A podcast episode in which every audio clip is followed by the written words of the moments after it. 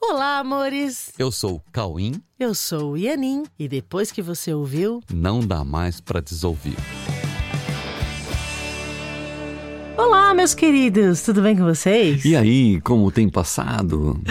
Nossa, aliás, pa- parece que passou um tempão da semana passada pra cá, Aham, né? Nossa, quantas coisas que aconteceram, né? Pois É, é. quanta, quanta atividade, quantas Tô coisas. até com uma saudade de vocês, assim. Aham. Mas olha, hoje nós vamos falar de uma coisa que talvez ainda não, não esteja precisamente compreendido para muitos e que talvez não seja ainda uma prática na cultura humana. Mas, se olharmos para os inúmeros exemplos que já passaram pela história deste planeta, não vai restar dúvidas de que a força real está no amor. Sim, a força real está no amor. E é por isso que o nosso episódio de hoje se chama A Força do Amor. Que legal falar sobre isso, né? Vamos falar sobre a força do amor. É isso. Gente, mas afinal, o que é a força do amor? Como é que ela se manifesta? Qual é a sua origem?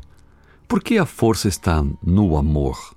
Qual é o embasamento da afirmação de que a força real está no amor? Como explicar isso? Como viver isso? Como observar isso na prática? Sabe, gente, há princípios, existem princípios básicos na natureza da vida, na natureza da existência e na natureza da realidade. E esses princípios básicos precisam ser profundamente compreendidos. Sim, e aliás, nós já falamos em outros episódios aqui do Não Dá para Desouvir que há nas relações humanas e também na, na percepção da vida por olhos humanos um equívoco de nível. E que esse equívoco de nível traz embasamentos extremamente fora da realidade, porém com cara de realidade. Sim, com cara de realidade, né? Pois é. Mas enfim, do que é que nós estamos falando? Olha, gente, é o seguinte, ó. Para que a gente possa conversar sobre isso, é importante que você olhe sinceramente para algumas coisas. Dois pontos. Você pode observar nitidamente que você é alguém que pensa. Ou seja, não há dúvidas de que você tem pensamentos na sua mente, certo? Então, esses pensamentos já estão sendo observados em sua mente e a sua mente está focada nesses pensamentos. Não há dúvida disso, certo? Você está focando a sua mente nesses pensamentos. Se você observar mais profundamente, você vai perceber que há ideias que você detecta facilmente enquanto elas passam pela sua mente, tá? Porém, há outros níveis de ideias que foram adotados como base para todo o seu discernimento de valor e que talvez você não esteja percebendo. Por exemplo, você acredita que você é um indivíduo da espécie humana que nasceu em um planeta que você chama de planeta Terra e que isso aconteceu em um determinado ponto do que você chama de tempo. Um tempo medido em anos, meses, dias, horas, minutos e segundos. E que, em um determinado momento desses, desse tempo, você nasceu. E esse fato determina o que você chama de a sua idade. Hum, ok? Essas bases também fazem com que você se determine como sendo uma criança, depois um adolescente, depois um adulto ou alguém com uma idade considerada avançada, que também gera uma avaliação que interfere diretamente no seu trânsito no mundo das imagens, dos sons e dos movimentos percebidos por um sistema de percepção que, em um looping, acaba selecionando o que você quer perceber, como você quer perceber e que significados você quer dar para cada detalhe que foi percebido. E que foi percebido também conforme uma escolha e também conforme um julgamento que você fez, certo? É, e na verdade, estamos falando de um pequeno ponto do que você chama de sua vida, sua existência e sua identidade. E com base nessa identidade, você estabelece o seu discernimento de valor, estabelece o seu caminho, os seus investimentos de tempo e de recursos, estabelece seus relacionamentos e seu estado interno de satisfação ou insatisfação com o mundo, com o cenário, com os relacionamentos, com a vida e até com Deus. Porém, em tudo isso, há um sujeito que é o dono de todo esse roteiro e de todas essas avaliações e julgamentos. Há alguém que, interpretando corretamente ou não, sendo realista ou não em sua percepção, definitivamente e indiscutivelmente é alguém que existe e que, se não existisse, não poderia experimentar todas essas histórias, não é mesmo? Sim. E o que nós chamamos de equívoco de nível é o fato de que a identidade adotada por esse ser que existe, ela está baseada em seus pensamentos, em seus pensamentos adotados sem compromisso com a realidade desse ser, esse ser que existe e que antecede os seus próprios pensamentos, entendeu? Esse ser, ele passa o que ele chama de tempo, o que no que ele chama de vida, no que ele chama de mundo, ele passa tentando satisfazer a sua existência e a sua vida como se a sua existência fosse o nível dos pensamentos que ele tem e não o nível do ser que tem esses pensamentos. Deu para entender? Pois é, e o nível dos pensamentos e o nível do pensador são completamente diferentes e com possibilidade de usufruto também radicalmente diferentes, né? Ó, isso precisa ser entendido. Há o nível do pensador e há o nível do que ele pensa. Exatamente. São duas, são duas coisas muito diferentes. E o nível do pensamento, ele é, ele é mutável e ele é inseguro, justamente por ser mutável. E é inseguro visto que os pensamentos são inconstantes e não se garantem em sua consistência. Entendeu? O que, é consistência, né? Quando a gente fala sobre consistência, o que significa consistência? Uhum, é importante falar sobre isso. Pois é. Algo é consistente quando tem respaldo na realidade. Simples. Quando corresponde a um fato. Né? O fato de simplesmente pensarmos em algo não garante que o que você esteja pensando seja real ou tenha correspondência com algum fato, entendeu? Por isso, os pensamentos em si mesmos, eles não se garantem em sua consistência. Sim, deu para entender agora? Uhum. O nível dos pensamentos aceita todas as possibilidades que se quiser inventar. Pode inventar qualquer coisa. No nível do pensamento, pode inventar qualquer coisa. Mas só que esse nível dos pensamentos é um nível sempre muito frágil. E facilmente essas ideias dentro desse nível se sentem em estado de ameaça, porque as suas bases são muito frágeis e muito ameaçáveis. Né? Porém, esse pensador, se ele está identificado com esses pensamentos com bases frágeis, ele se sente também ameaçado por estar se confundindo com o que ele pensa ele começa a achar que ele se tornou o que ele pensou. E como essas bases são frágeis, ele se sente fragilizado. Deu para entender? Essa é a identidade que se assume, né? Isso, exatamente. É uma identidade que se assume a partir do que pensa e que chama de pessoa, né? Ou de ser humano, que se define por um corpo e por um perfil comportamental, né? O seu perfil comportamental, que também define uma esfera de atuação e uma história que compõe um background, né?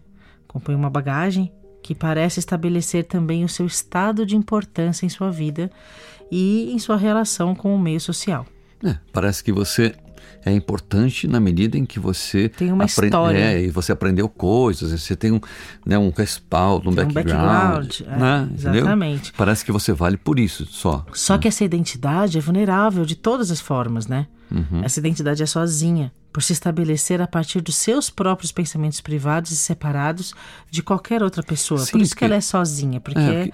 são, são pensamentos muito privados, muito solitários. É um pensamento só seu, de mais ninguém. Sim. Né? Aí tem uma história, tem um, os estudos que você fez, é. tem, tem toda uma coisa que é muito sua, né? E por mais que se tente transmitir o que pensa, não consegue. Não consegue se sentir plenamente compreendido e plenamente aceito nem que seja por si mesmo. Não consegue se sentir aceito e compreendido nem por si mesmo, né? Aham. Uhum. Ó, porém, gente, essa, graças a Deus, essa não é a verdade sobre a existência deste ser que pensa ou que decide pensar, sem compromisso com a verdade da natureza da sua vida. Essa vida que não foi criada por ele mesmo, mas que antecede a tudo o que possa ter pensado sobre si mesmo, entendeu? então ve, veja bem, ó. Nós estamos falando, não vamos nos perder, sobre a força do amor.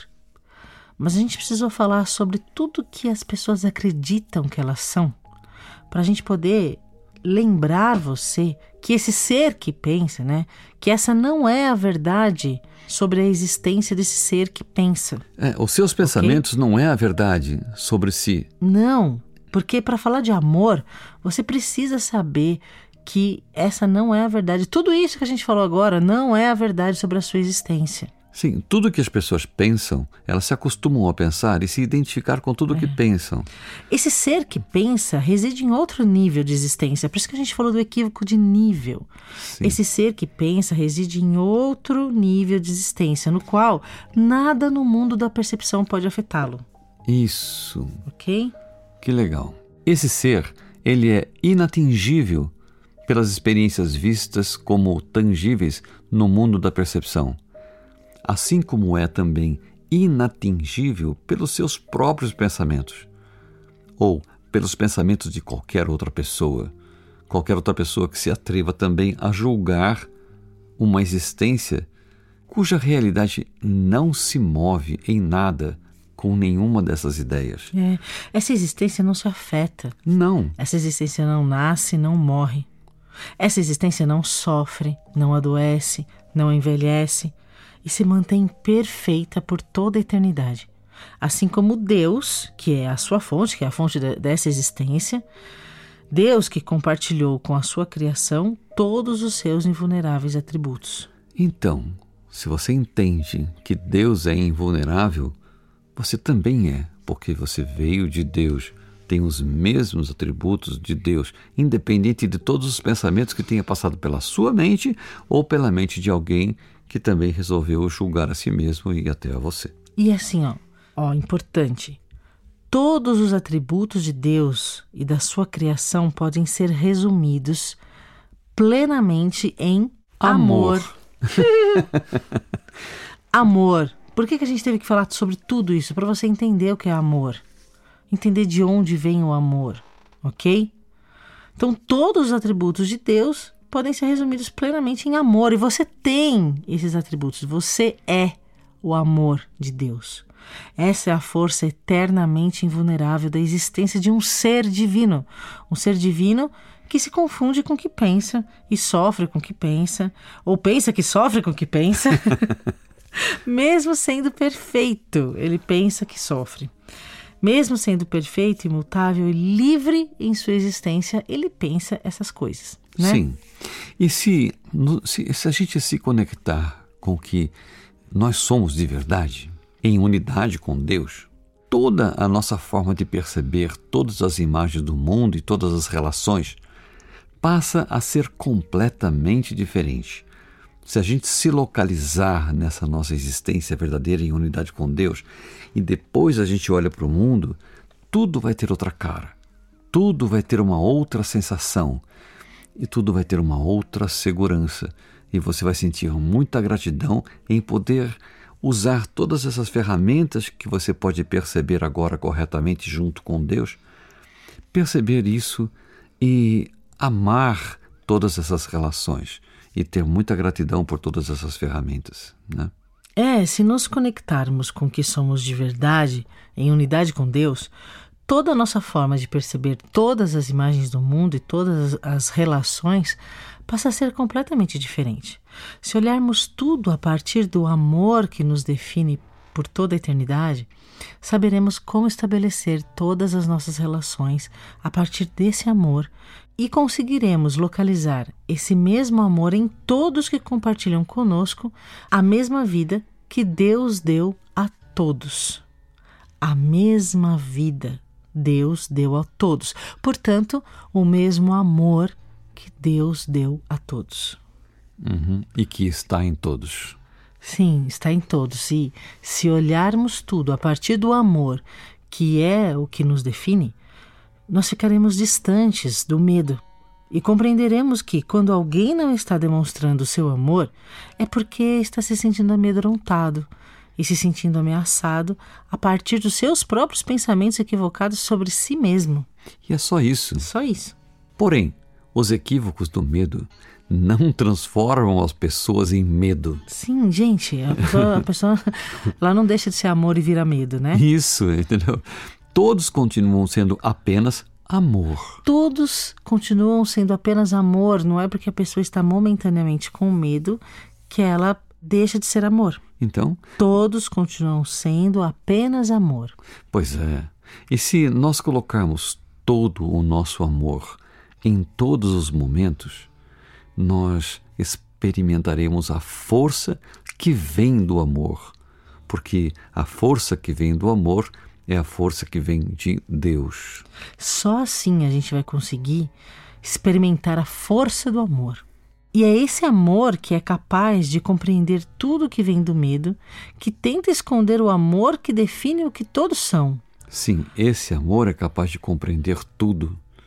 Esse amor é capaz de compreender quando as pessoas estão com medo e é capaz de lembrar as pessoas que elas são amor, independente do medo que estejam eventualmente sentindo. Porque o medo tenta esconder que as pessoas são amor, Isso, entendeu? é isso.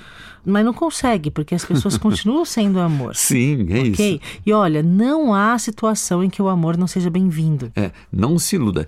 Não há situação em que o amor não seja bem-vindo. Sim, se você olhar tudo a partir do amor, você estará convidando Deus para olhar com você.